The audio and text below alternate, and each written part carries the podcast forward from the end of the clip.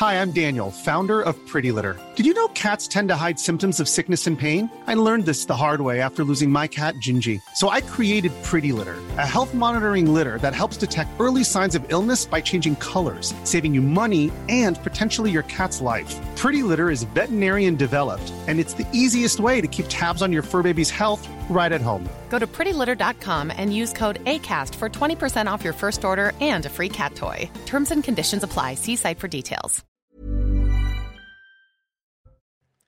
Elisabeth Borne prend ses distances avec Emmanuel Macron. La première ministre souhaite une période de convalescence pour le pays, alors que le président de la République, lui, veut continuer à avancer.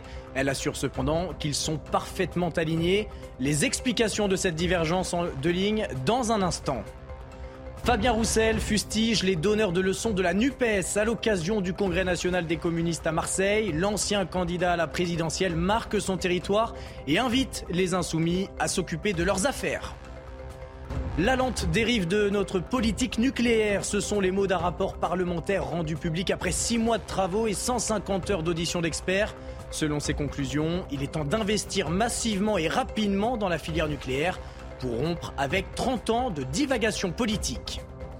Et jamais un Égyptien n'aura autant attiré les foules à Paris. Le sarcophage de Ramsès II est exposé dans la capitale, une première depuis 40 ans. Plus de 145 000 billets ont été vendus avant même le début de l'exposition ce vendredi, consacrée au pharaon le plus célèbre.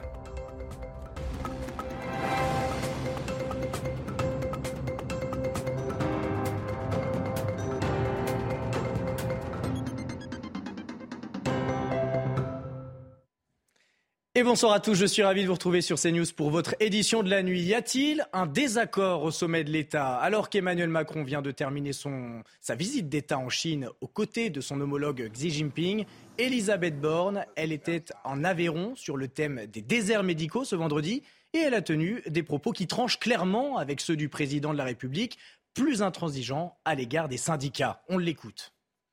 On échange régulièrement avec le président de la République et je pense qu'on partage la même analyse.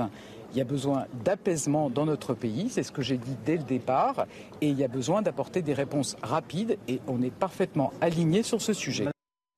Alors, il y a-t-il une divergence de ligne au sein du couple exécutif? En tous les cas, la méthode et les mots employés sont radicalement différents. Écoutez l'analyse de notre journaliste politique, Yohann Usaï.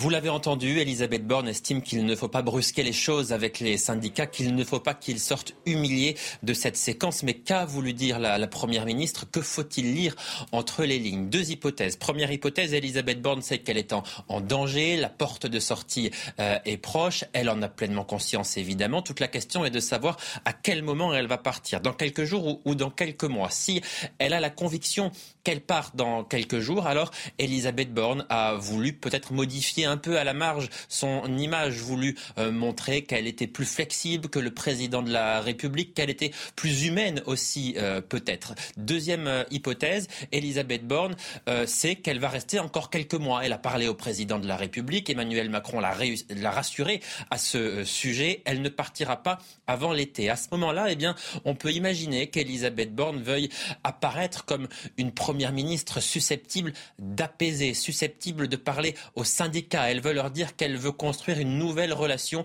de travail avec eux. C'est une autre possibilité. Deux hypothèses, donc difficile clairement de dire laquelle est la bonne tant qu'on ne connaît pas l'agenda d'Emmanuel Macron, tant qu'on ne connaît pas quel sort il réserve précisément Elisabeth Borne. Une certitude, en revanche, Elisabeth Borne a voulu envoyer aussi un message entre les lignes à Emmanuel Macron. C'est une manière de dire au président de la République qu'il ne faut plus qu'il parle comme il l'a fait encore il y a quelques heures euh, en Chine lorsqu'il a semblé un peu agressif vis-à-vis des syndicats et notamment vis-à-vis de la CFDT.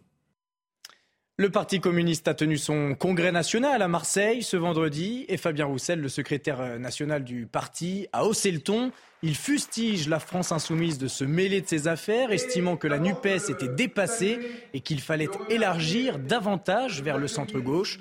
Le tout après que Manuel Bompard ait envoyé un courrier aux militants du PCR. Notre objectif, c'est de changer la vie des Français, de l'améliorer augmenter les salaires, avoir une bonne retraite, s'attaquer à l'inflation, quand même. C'est ça l'urgent. Et donc ce que nous voulons, c'est pas être les champions de l'opposition. Ce que nous voulons, c'est gagner, c'est gouverner. Et pour ça, face à une extrême droite qui est de plus en plus forte. Tout ce que nous demandons, c'est d'aller plus loin que cette union que nous avons construite au lendemain de la présidentielle. Plus loin, plus grand, élargir, dépasser, pour convaincre beaucoup plus de nos concitoyens. Et c'est ça l'enjeu. Et Jean-Luc Mélenchon n'aura pas tardé à réagir sur Twitter au propos de celui qui sera probablement reconduit à la tête du PCF lundi. Quelle incroyable agressivité, ça dure depuis trois ans à tout propos. Avant et depuis la NUPES, nous n'avons jamais répliqué, même sur la division dans la présidentielle 2022. Alors que se passe-t-il? Bompard ouvre un débat d'intérêt commun sur la NUPES. Pourquoi exiger le silence? Et un rapport parlementaire étrille le nucléaire en France. 30 ans de divagation politique, selon la conclusion d'enquête parlementaire sur la souveraineté énergétique, qui aura duré 6 mois et 150 heures d'audition d'experts. Il dénonce une politique inconsciente et inconséquente. Les détails de ce rapport avec Éric de, Éric Ridmaten. Ce sont 372 pages pour un rapport qui a demandé six mois d'enquête avec à l'arrivée des responsables de ce naufrage nucléaire, les erreurs stratégiques, les mauvais choix, les alertes qui n'ont pas été entendues et qui ont mené à la dérive du secteur nucléaire dont on paye aujourd'hui les conséquences. C'est un rapport qui a été commandé au moment où la France risquait la pénurie de courant, alors qu'une centrale sur deux était à l'arrêt et que les prix de l'électricité explosaient. Le rapport essaye de comprendre pourquoi la production électrique était à son maximum en 2005, pourquoi ensuite elle a décliné sans que l'État ne s'en préoccupe. Et surtout, on apprend que la France était en surproduction en 1990, au point d'encourager le chauffage électrique dans toutes les habitations. Sa priorité à l'époque était de vendre de l'électricité à l'étranger. Ensuite, la France s'est-elle laissée endormir par ses succès? Oui, c'est possible. Depuis 30 ans, aucun grand programme nucléaire, nous dit le rapport, n'a été lancé, ce qui fait que la France a perdu son savoir-faire. Le PR de Flamanville entrera en service avec 12 ans de retard et les centrales existantes n'ont pas été prolongées ou en tout cas, cela n'a pas été anticipé.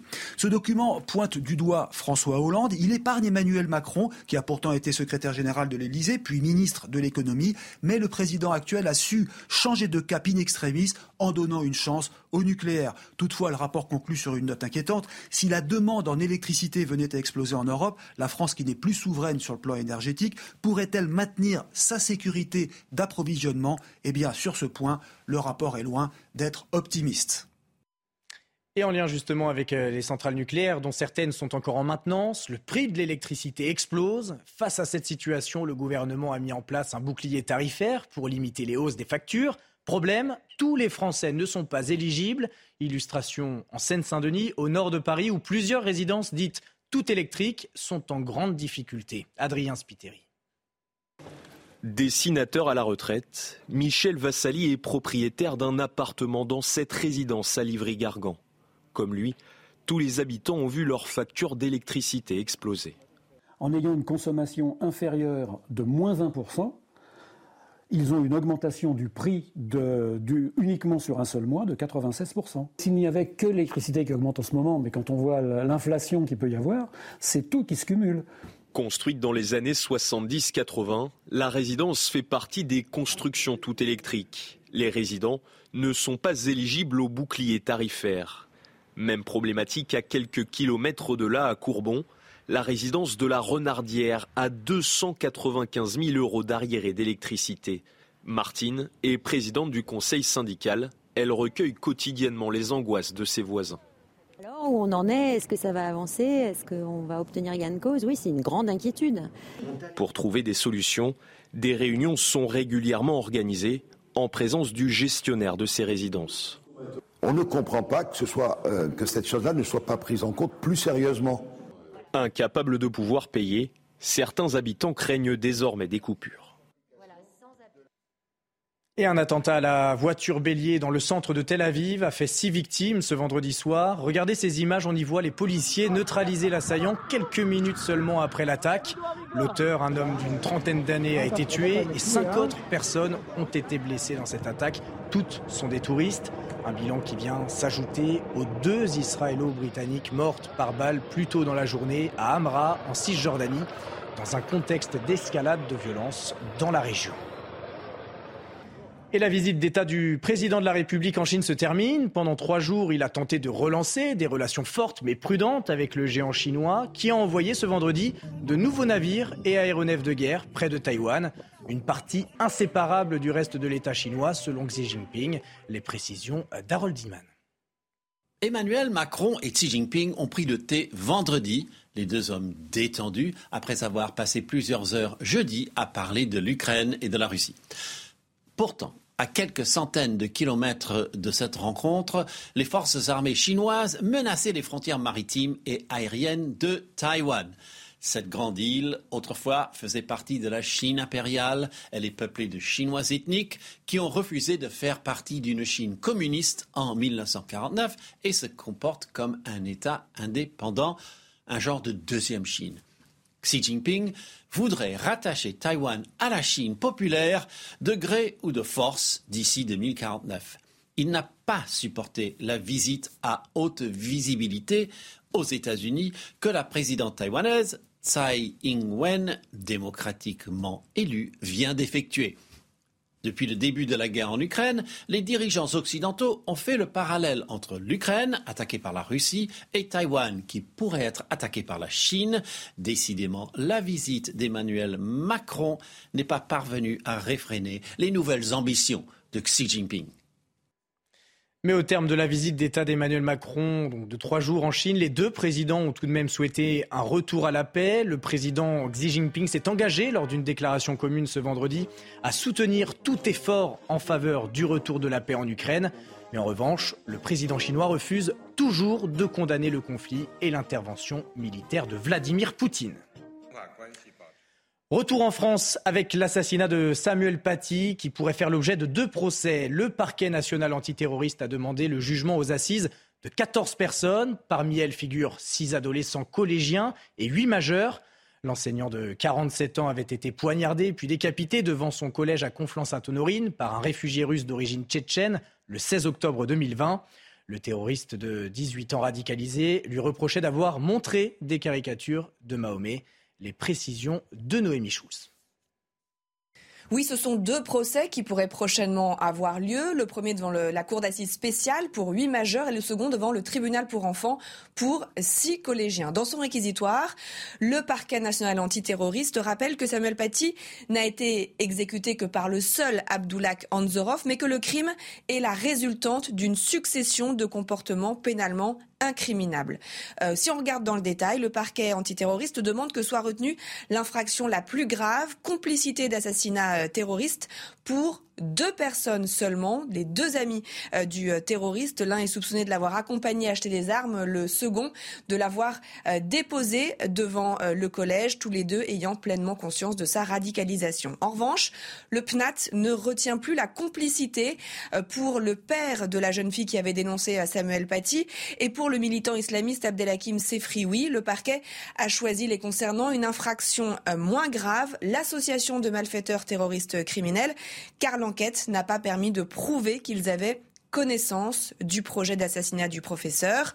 Le parquet qui demande également le renvoi de cinq collégiens pour association de malfaiteurs en vue de préparer des violences aggravées. Là aussi, la complicité n'est plus retenue. Il s'agit des élèves qui avaient conduit le terroriste jusqu'à Samuel Paty. La collégienne, enfin, qui avait menti en affirmant euh, que le professeur avait demandé aux élèves musulmans euh, de se signaler et de quitter la salle de classe, eh bien, euh, pourrait être jugée pour dénonciation calomnieuse. C'est maintenant au juge antiterroriste de prendre la décision finale concernant le renvoi euh, de ces personnes devant les juges. Un pesticide coule dans notre eau du robinet. L'ANSES, l'Agence nationale de sécurité sanitaire de l'alimentation, a relevé la présence de chlorothalonil, un fongicide interdit en France depuis 2020. Ce composant nuisible qui a été relevé dans plus d'un prélèvement sur trois ne présenterait pas de risque pour la santé. Mais des ONG de défense de l'environnement réclament un changement de modèle agricole avec moins d'utilisation de pesticides. Et il ne vous aura pas échappé, le printemps est bien là, avec lui le pollen est de retour, tout, nez qui coule, gorge qui gratte, c'est une période compliquée pour les personnes allergiques. La majeure partie de l'Est de la France, du Nord au Sud, est particulièrement touchée. Pour rappel, 3 Français sur 10 sont concernés par ce type d'allergie. Et avec les jours qui rallongent, les potagers reprennent vie. Sur les étals du marché, certains légumes réapparaissent. C'est le cas de l'asperge, sauf que cette année, son prix est plus élevé. Un effet de l'inflation, bien sûr, mais pas que. Sur le marché de Talensac à Nantes, Jean-Michel Decaze. Les asperges sont arrivées sur les étals il y a environ trois semaines. Un début de saison avec de petites quantités en provenance essentiellement des Landes ou du Val-de-Loire. C'est la première fois que j'en achète et je ne peux pas vous dire si elles sont aussi bonnes que l'an dernier. Nous verrons. Elles sont belles. Elles sont un peu chères, mais bon. La culture est en baisse, il y a moins d'amateurs, donc moins de producteurs, car l'asperge est délicate à récolter. Pour le moment, on la trouve autour de 19,80 le kilo. C'est encore pas donné. Euh, en espérant que ça baisse un peu, mais on a des problèmes de production au niveau ramassage. Euh, ouais, au niveau pour trouver des ramasseurs, c'est pas c'est pas simple. On espère une bonne baisse euh, après Pâques. Début de saison, ça commence toujours un peu élevé, et là on a quand même perdu 5 euros sur sur le départ. On voit bien que cette année, ça reste une année quand même vachement élevée sur l'inflation, hein, sur tous les produits. C'est pas que les asperges. La saison des asperges va durer traditionnellement jusqu'au 24 juin, jour de la Saint-Jean. L'exposition événement consacrée à Ramsès II a ouvert ce vendredi à Paris et l'attrait pour le pharaon ne fait aucun doute. Près de 145 000 billets avaient été vendus avant même le début de l'exposition. Il faut dire que l'occasion de voir le cercueil de la momie est rare. Le dernier passage du sarcophage de Ramsès II sur le sol français remonte à il y a 40 ans. Sarah Fenzari. Une plongée au cœur de 3000 ans d'histoire. Le chemin de l'éternité, il l'a pris. Traverser le monde, il l'a fait. Après un passage par les États-Unis et l'Australie, Paris dévoile les secrets du pharaon Ramsès II. C'est le pharaon de la démesure, c'est celui qui a le mieux incarné la royauté égyptienne. Et c'est pour ça qu'il est mythique et c'est pour ça que personne ne l'a jamais oublié. Sa dernière visite dans la capitale remonte à 1976. Cette année-là, la communauté scientifique française s'est vue confier une mission, sauver la momie, rongée par les moisissures. Nous sommes dans un monde qui bouge tout le temps. Quoi. Et ça, ça, il y a une impression comme ça d'équilibre. Ça a des milliers d'années. Euh, enfin, moi, je vous avouerai, je me, j'ai des frissons, euh, alors que je devrais être habitué. Au total, ce sont plus de 180 pièces originales, dont certaines jamais sorties du pays, que vont pouvoir admirer les amoureux de l'Égypte antique c'est l'âge d'or de ce type de bijoux qu'on appelle en cloisonné. Ça veut dire que vous avez tout un réseau de feuilles d'or dans lesquelles vont être inclus des gemmes, des pierres qui sont considérées par les Égyptiens comme étant éminemment précieuses. Le clou du spectacle, le sarcophage en bois peint de Ramsès II sans sa momie. La France est le seul pays d'Europe à l'accueillir grâce à une coopération inédite avec l'Égypte. Et tout de suite, votre journal des sports. Et on commence ce journal des sports avec l'incroyable premier match d'Hervé Renard à la tête de l'équipe de France féminine. Les Bleus se sont imposés 5 buts à 2 contre la Colombie. Menés de 0 à la 50e minute, les coéquipières de Wendy Renard ont su renverser la rencontre. Un premier but de Cascarino avant qu'Eugénie Le Sommer inscrive un doublé pour placer les Françaises en tête. Cascarino encore et Gayoro inscrivent les deux derniers buts de la rencontre. Prochain match de préparation mardi contre le Canada.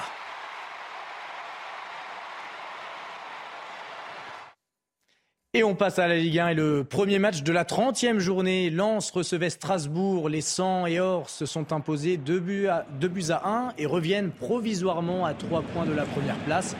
Frankowski inscrit le premier but dès la 11e minute. Facundo Medina inscrit le deuxième but lensois.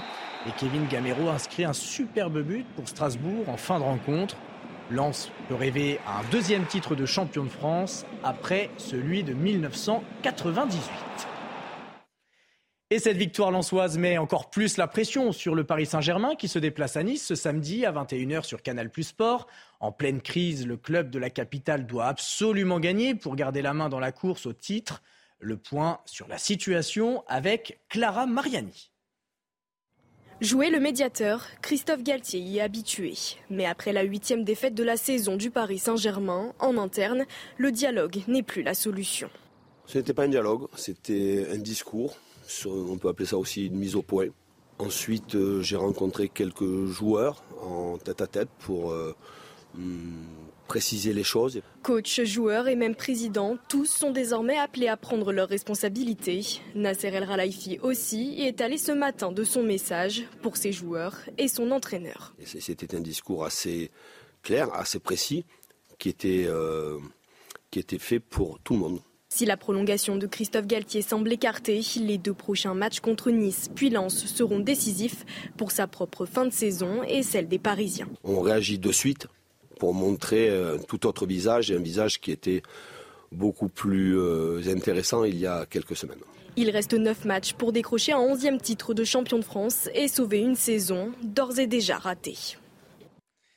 Et on termine ce journal des sports avec la très belle victoire d'Alexandre Muller à Marrakech. Le numéro 126 à l'ATP a disposé de la tête de série, numéro 1, l'Italien Lorenzo Musetti.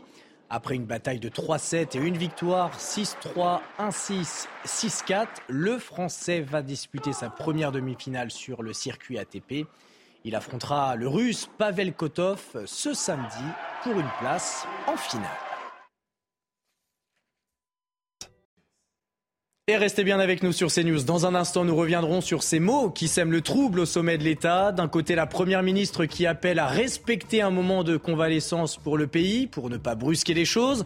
Et de l'autre, un président de la République qui souhaite continuer à avancer. Est-ce la fin du couple exécutif? Toutes les réponses dans un instant sur CNews. A tout de suite. Retrouvez tous nos programmes et plus sur cnews.fr.